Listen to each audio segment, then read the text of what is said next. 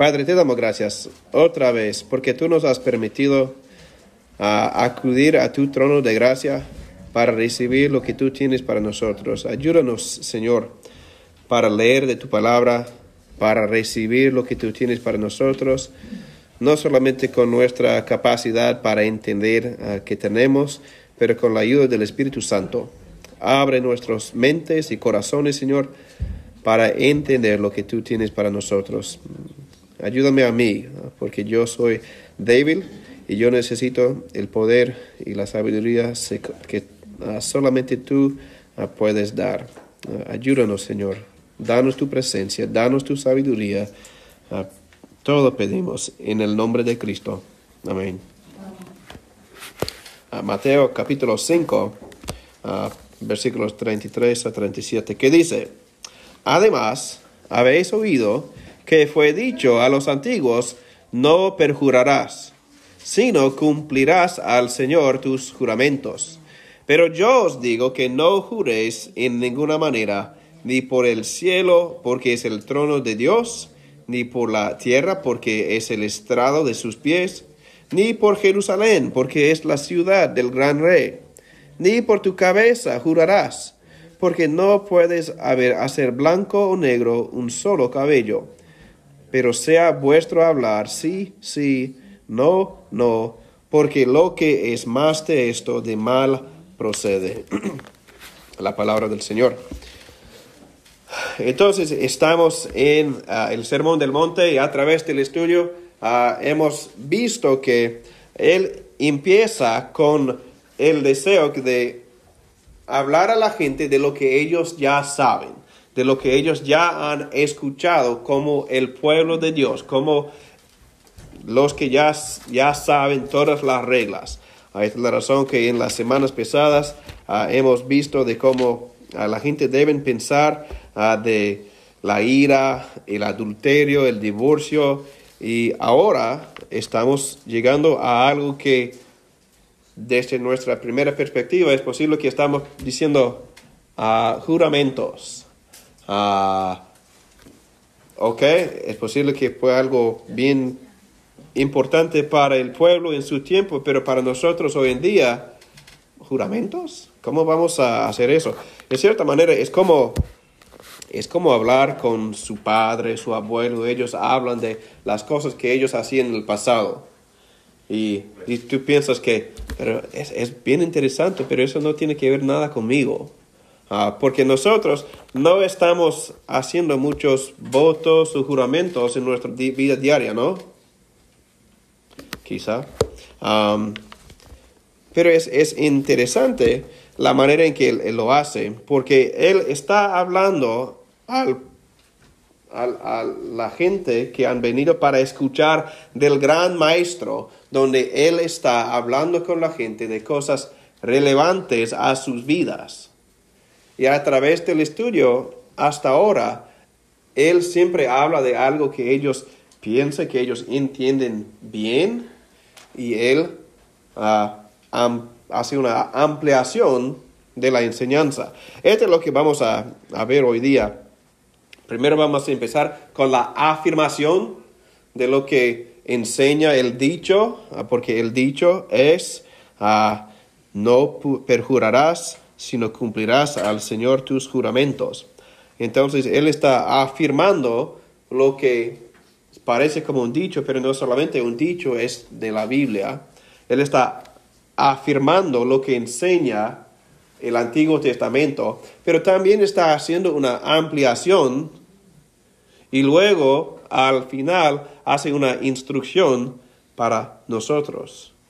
Entonces, para empezar, consideramos solamente ah, el versículo 33 ah, y el, gran dicho, ah, no perjurarás, sino cumplirás al Señor tus juramentos.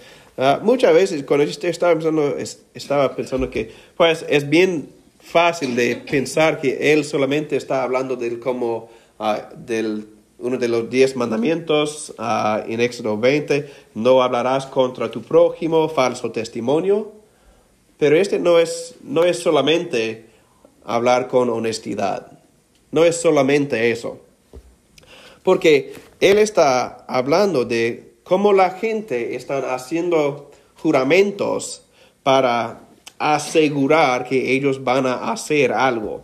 Ah, cuando nosotros consideramos esto en, ah, en la Biblia, podemos ver ah, dos formas de hacer promesas llamando el nombre de Dios. Uno es un voto y uno es un juramento. la diferencia para que ustedes puedan saber de lo que está hablando. Un voto es una promesa hecha a Dios mismo, que yo voy a cumplir algo a Dios. Es un voto que yo hago a Dios. Ah, podemos pensar de eso ah, en el contexto de la Biblia. Puede recordar que en Hechos 18 Pablo estaba terminando un viaje, llegó a Sencrea y él fue y dice que en Hechos 18, 18, rapado la, rapado la cabeza en Sencrea, porque tenía hecho voto. Entonces, Pablo hizo un voto, no fue un voto, una promesa a una persona, pero Pablo hizo un voto a Dios mismo y él está cumpliendo su voto. Y para nosotros, no, nosotros no estamos haciendo votos diariamente, pero nosotros todavía estamos haciendo votos. Es como cuando este verano, en julio, cuando las personas nuevas unieron a la iglesia aquí, ellos respondieron a las preguntas, si ellos son creyentes, si ellos están de acuerdo con lo que enseña la Biblia, que ellos están listos y dispuestos para someterse a la iglesia, apoyar la iglesia con todo lo que ellos tienen. Ah, y ellos hacen, hicieron un voto, no solamente a nosotros, que sería un juramento, que es, este sí es lo que voy a hacer. Ellos estaban haciendo un voto a Dios para decir que yo voy a cumplir mi promesa a ti, Dios. Entonces es algo bien importante para nosotros de considerar que ah, los votos y también aún en el matrimonio hacemos votos a Dios que yo voy a, cumplir mis promesas. Pero la realidad es que nosotros tenemos que entender que es importante para nosotros hoy en día de considerar que nosotros podemos hacer promesas a Dios mismo. Y son importantes, no son cosas livianas, son importantes porque es una promesa que tú estás haciendo al Dios del universo, el omnipotente, el todopoderoso. Es una cosa tan importante. Y, mucha gente hoy en día ellos no consideran sus votos tan importante.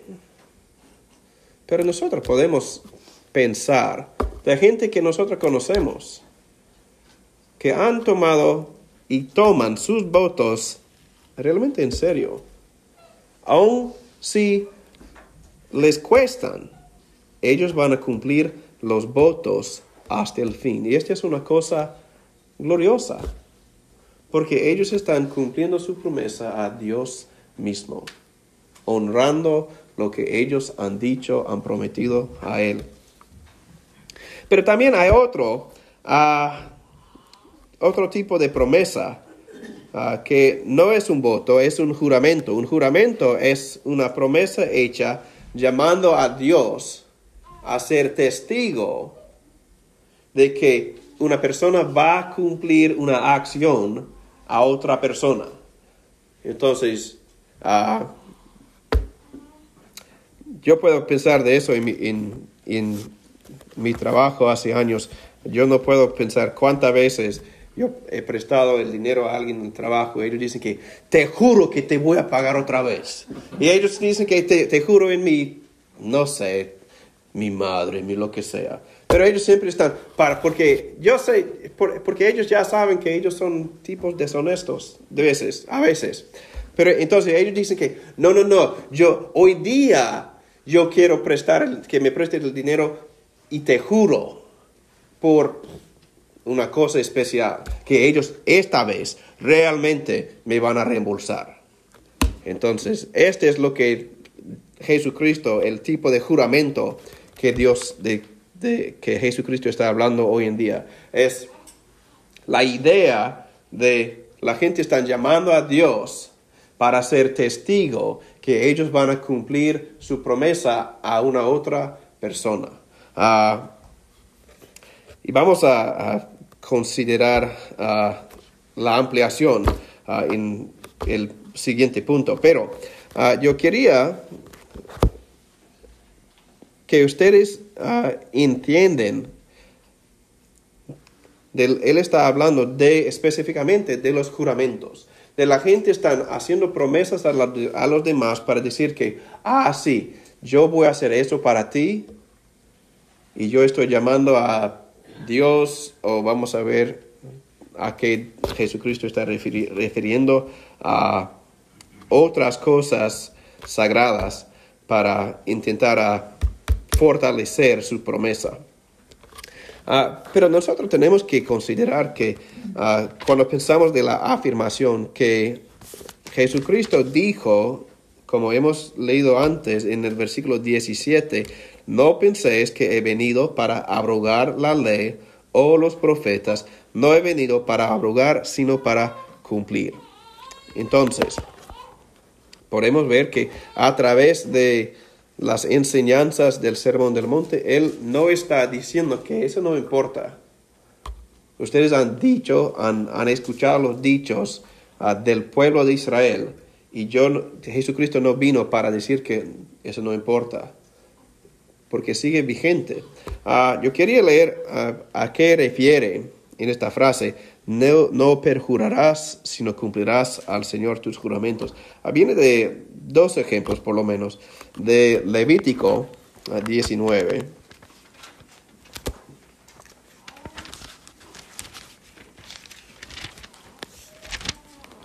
Levítico 19, versículos 11 y 12, que dice, ah, no hurtaréis y no engañaréis, ni mentiréis el uno al otro, y no juraréis falsamente por mi nombre profanando así el nombre de tu Dios, yo Jehová. Entonces, en Levítico él está diciendo, si haces un juramento en mi nombre, tú tienes la responsabilidad de cumplir el juramento. Porque lo que la advertencia aquí es que no juraréis falsamente. Entonces, porque la gente ya tiene idea que, ah, sí, sí, yo voy a hacer una promesa, pero yo no voy a cumplir. Pero también hay otro pasaje a Números, capítulo 30.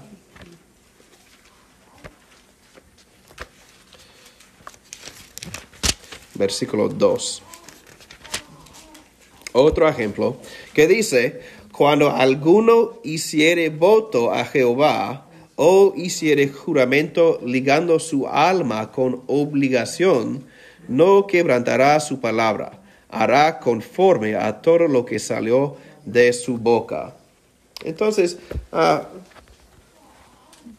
por versículo 33, yo quería que ustedes presten atención que Jesucristo está diciendo que la enseñanza del Antiguo Testamento, Testamento es vigente y es importante. Y aún una cosa que parece ah, sencilla y básica ah, es algo importante para nosotros hoy. Y que nosotros, cuando nosotros pensamos de los votos o pensamos de los juramentos en la vida, nosotros debemos considerar y tomar en serio ah, esas cosas, porque Jesucristo mismo está enseñando y está afirmando las enseñanzas de cómo deben comportar la gente en esta vida conforme a la palabra de Dios. Pero esa solamente es la, afirmación de la enseñanza del Antiguo Testamento. Pero ahora llegamos a lo que Jesucristo está realmente tocando con la enseñanza. Ah, porque la pregunta para nosotros, como dije, ah, ¿qué tiene que ver este, esta enseñanza conmigo? ¿Por qué, es, ¿Por es que Jesucristo, en, cuando Él tenía la oportunidad de hablar de un montón de cosas, ha elegido hablar de votos y juramentos? Porque parece como no tiene mucha conexión a la gente. Ah, pero yo, yo digo eso porque a través del estudio hemos visto que Jesucristo, y no solamente Jesucristo, pero Dios tiene interés en nosotros, no solamente en nuestro comportamiento externo, lo que se ve. Jesucristo tiene interés en nuestros corazones. Porque es bien fácil para poner una máscara de religiosidad para intentar esconder o ocultar algo, una falta en nuestro ser. Ah, aún la gente en la iglesia pueden poner máscaras para decir que yo soy una buena persona porque yo hago todas las cosas y eso. Ah, y esto, yo creo que eso es lo que él está, de qué está hablando aquí, porque dice uh, en versículo 34 a 36 uh, que no juréis en ninguna manera ni por el cielo, el trono de Dios, a Jerusalén. Entonces, tenemos que entender el contexto de sus tiempos. Quiero que ustedes van a Mateo 23. Mateo 23. Y ahora podemos entender por qué es tan importante para él de considerar ah, los juramentos y los votos. Mateo 23, ah, los versículos 16 a 22.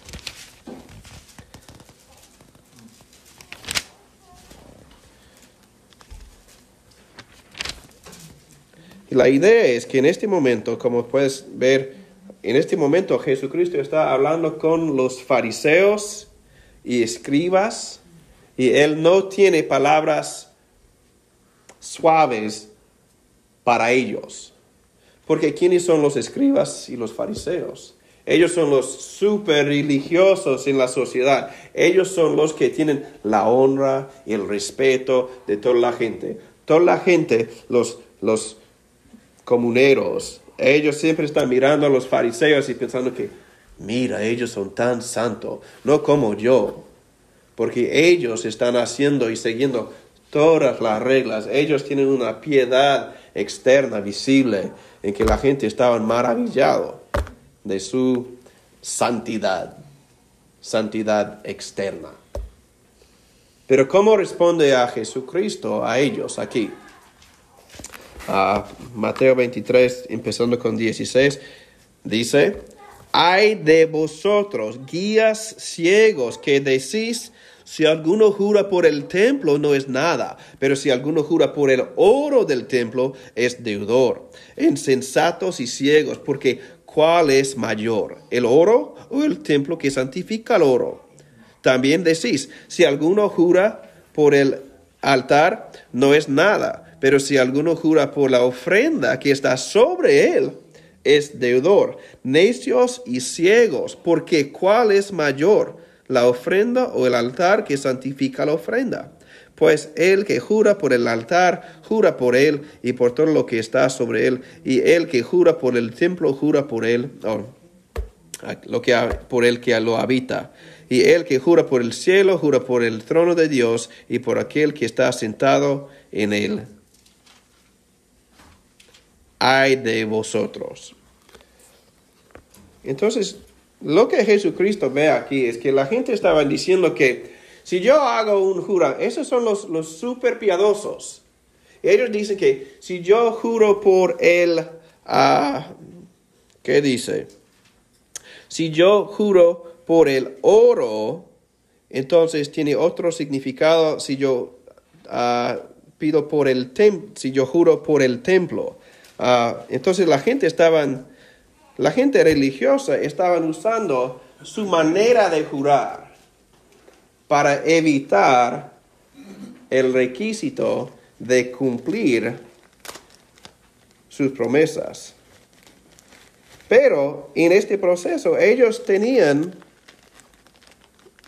lo que parecía como una buena santidad, porque ellos estaban hablando de las cosas santas, hablando de, oye, pero yo estoy hablando de, como del templo, de Jerusalén, del oro, de las cosas santas. Yo te juro por esas cosas santas que yo voy a cumplir.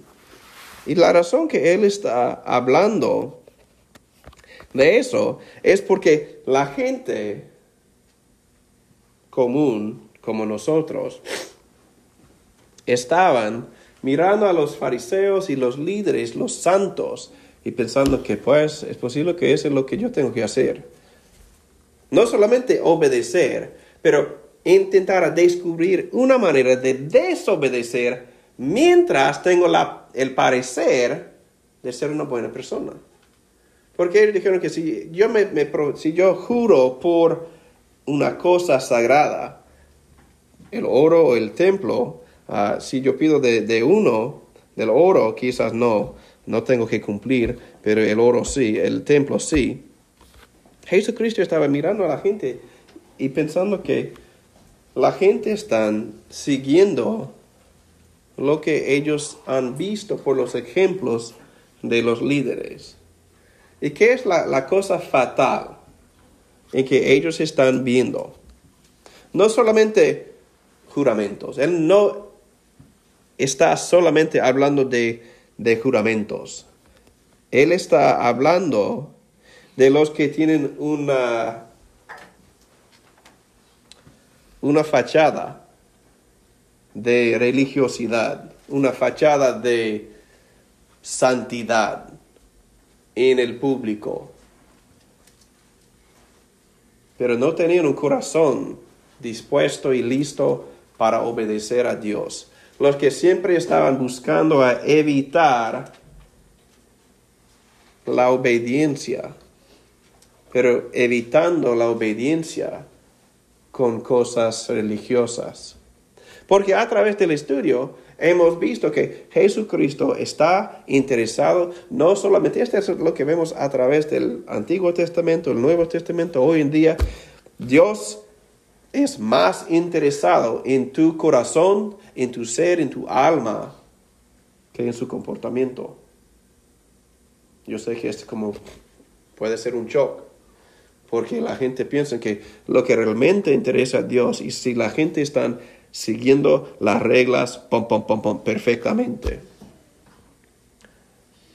Pero vemos por los fariseos que ellos estaban intentando obedecer las reglas perfectamente, pero por un corazón de evitar el castigo y de un corazón para ganar la honra y el respeto de los demás, pero ellos no estaban cumpliendo la ley en su manera de un corazón que ama a Dios, de un corazón que tiene deseo de agradar a Dios. Entonces, este es lo que Jesucristo está hablando aquí para decir que ah, ustedes pueden ver que los fariseos, ellos están ah, jurando por el templo ah, y por Jerusalén y por un montón de cosas. Pero ustedes tienen que pensar que ellos no son buena gente. Ellos tienen un vocabulario santo, religioso, pero sus corazones no están, no, son buenos. Ah, y ellos estaban usando su religiosidad para poner una máscara para esconder su corazón ah, torcido. Eh, entonces estaba pensando de, dos tipos de personas uh, que usan como es la religiosidad como, como máscara. Uno es que los que sigan usando la máscara de religiosidad para esconder su corazón. Ah,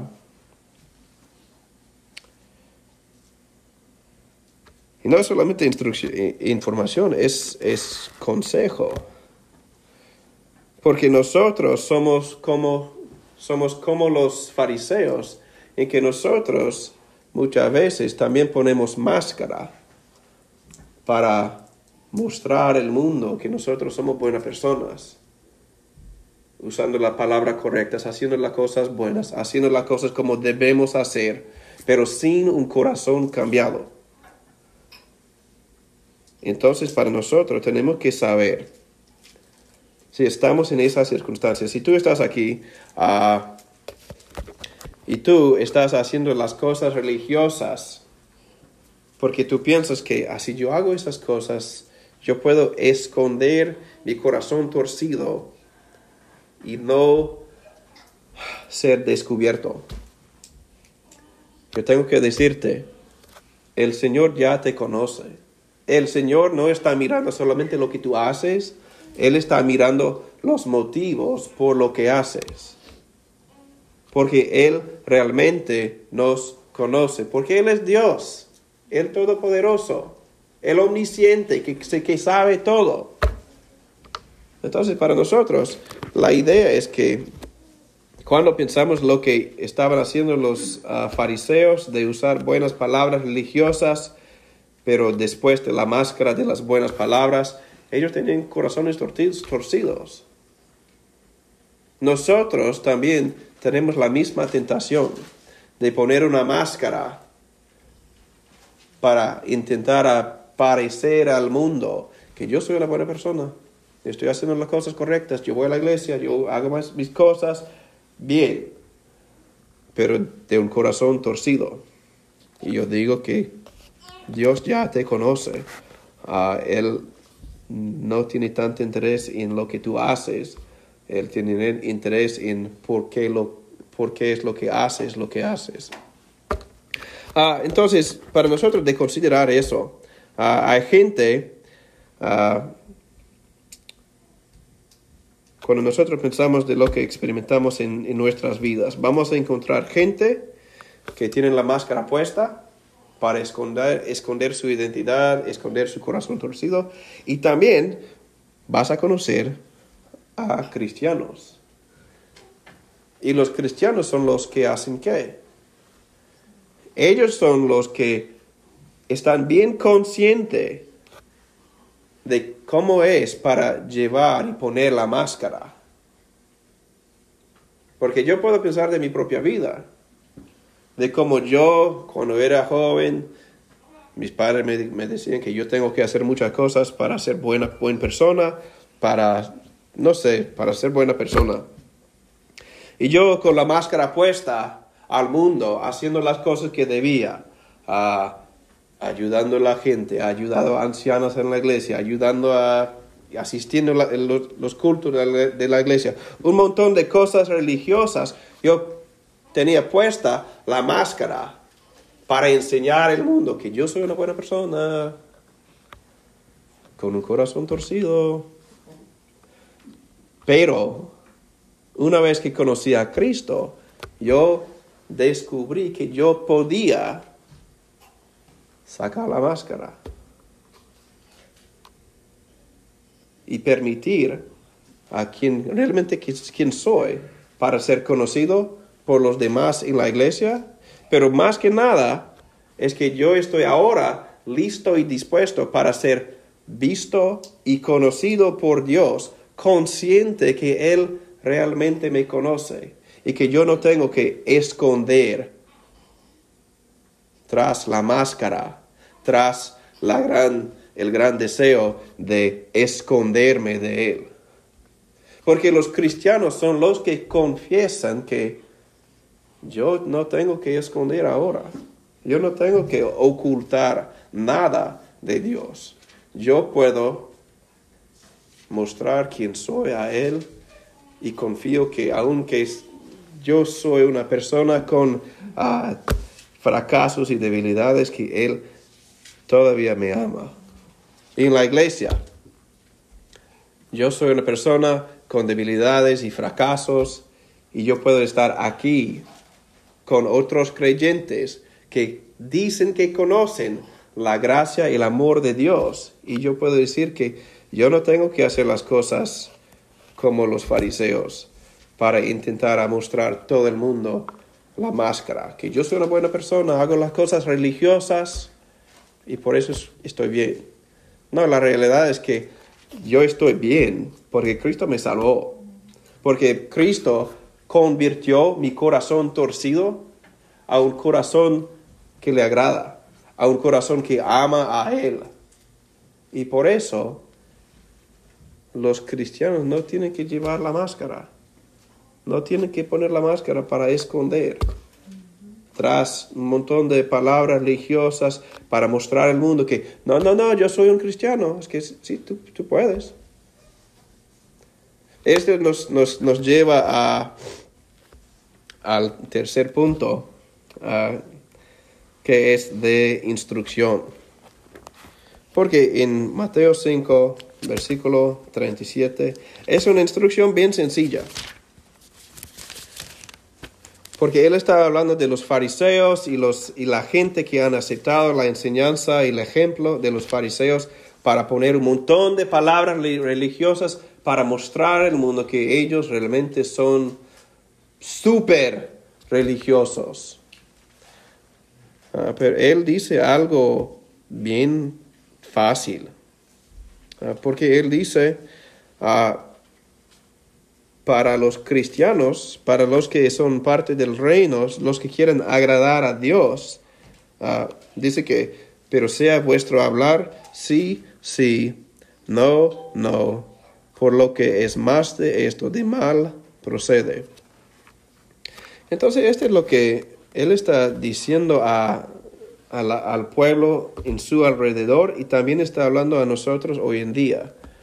Que nosotros, los cristianos, tenemos que considerar que nosotros no necesitamos, si el mundo está mirando a nosotros y ellos dicen que, ah, ese es un cristiano, nosotros no tenemos que saltar y brincar y, usar todas las palabras religiosas para mostrar al mundo que yo soy un buen cristiano. Lo que el mundo necesita ver es que cuando tú dices sí, sin toda la palabrería, sin todas las cosas para embellecer lo que tú estás prometiendo, cuando tú dices sí, que ellos pueden ver su carácter, un carácter cambiado por Dios mismo. Y cuando uno dice que no, yo puedo pensar de eso, especialmente cuando estoy pensando de, mis jóvenes, un, poco fuera del, tema, pero ah, es una cosa para los cristianos, cuando ellos dicen que no, yo no hago eso, o que yo no voy a hacer esto, no tenemos que dar un montón de excusas, ah, yo no puedo porque... No, es una palabra bien fácil, bien sencilla, pero tiene un montón de poder. Entonces, para nosotros, Él está diciendo, para los cristianos tenemos que entender que nuestro sí debe ser sí, sencillamente. Y nuestro no debe ser no, sencillamente. Porque la cosa es que nosotros no tenemos que embellecer la obra de Dios en nuestros, nuestras vidas. Porque no podemos embellecer o mejorar lo que Él ha hecho. Nosotros podemos decir sí o no con honestidad, con sencillez, porque Dios nos ha cambiado. En que yo tengo no solamente el deseo de, yo voy a decir sí ahora, pero no voy a cumplir ya en mente. Yo puedo decir que si alguien me pregunta, oye, ¿quieres hacer eso? ¿Vas a hacer eso? Yo puedo decir, y tú puedes decir, sí, yo voy a hacer o tú puedes, en lugar de decir sí, pero con ganas de no hacerlo, tú puedes decir sí solamente cuando vas a cumplir. Y si tú no vas a cumplir, diles no. Porque ese es el carácter que Dios quiere de sus hijos. Ah,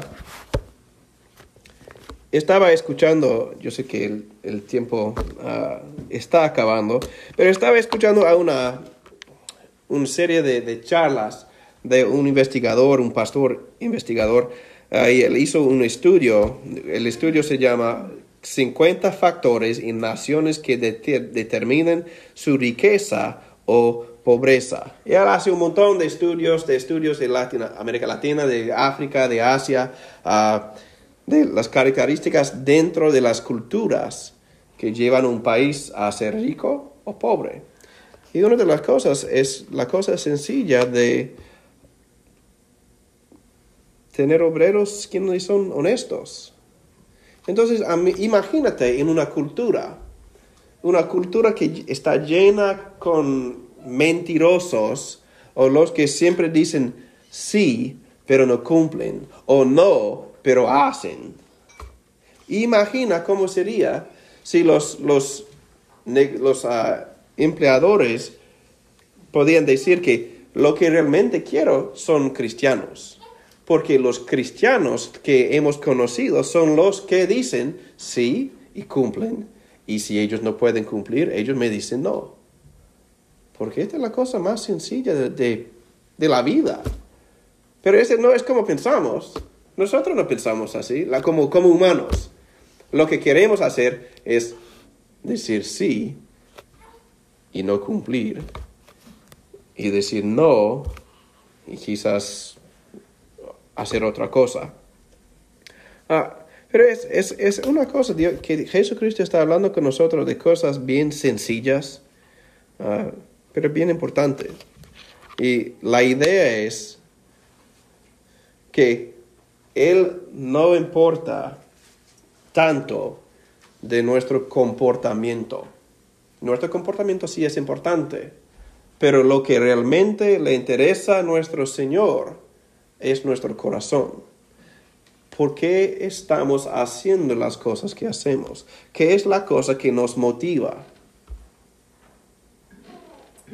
Solamente para ganar honra y respeto, para mostrar cuán religiosos somos, o para honrar a nuestro Padre, nuestro Salvador, quien nos convirtió quien arregló nuestros corazones torcidos.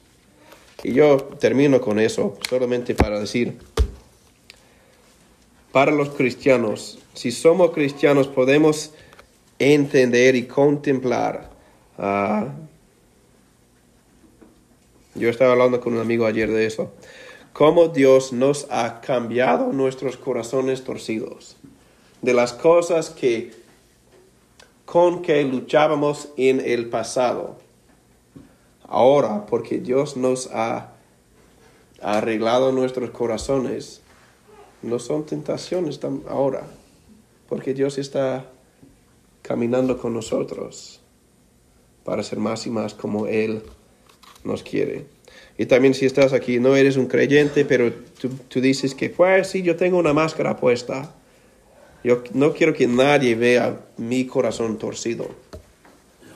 Yo te digo, ah, primero Dios ya conoce. Ah, yo te digo que Él también está listo para cambiar no solamente tu comportamiento, pero Él está listo para cambiar tu corazón, para arreglar tu corazón torcido porque esto es lo que nos, nos, nos dice, porque dice que Él es fiel y justo para limpiarnos, para perdonarnos y limpiarnos si confesamos nuestros pecados. Porque Él es tan bueno para con nosotros. Nosotros tenemos que estar conscientes de eso. Y necesitamos su ayuda, su ayuda para hacer eso. Oremos. Padre, te damos gracias porque tú eres tan bueno para con nosotros que tú eres el Señor quien nos revela nuestra gran necesidad, eh, quien revela a nosotros nuestros corazones torcidos y que tú no solamente nos dejas eh, con corazones torcidos, tú nos ofreces salvación por tu Hijo Jesucristo. Y por Él nosotros podemos tener eh, corazones nuevos, arreglados, quienes están capaces de agrada, agradarte. Señor, yo te damos gracias por la gracia que tú has extendido a nosotros por Jesucristo. Ayúdanos, Señor, para contemplar lo que esto significa para nosotros y nuestras vidas. En su nombre pedimos. Amén.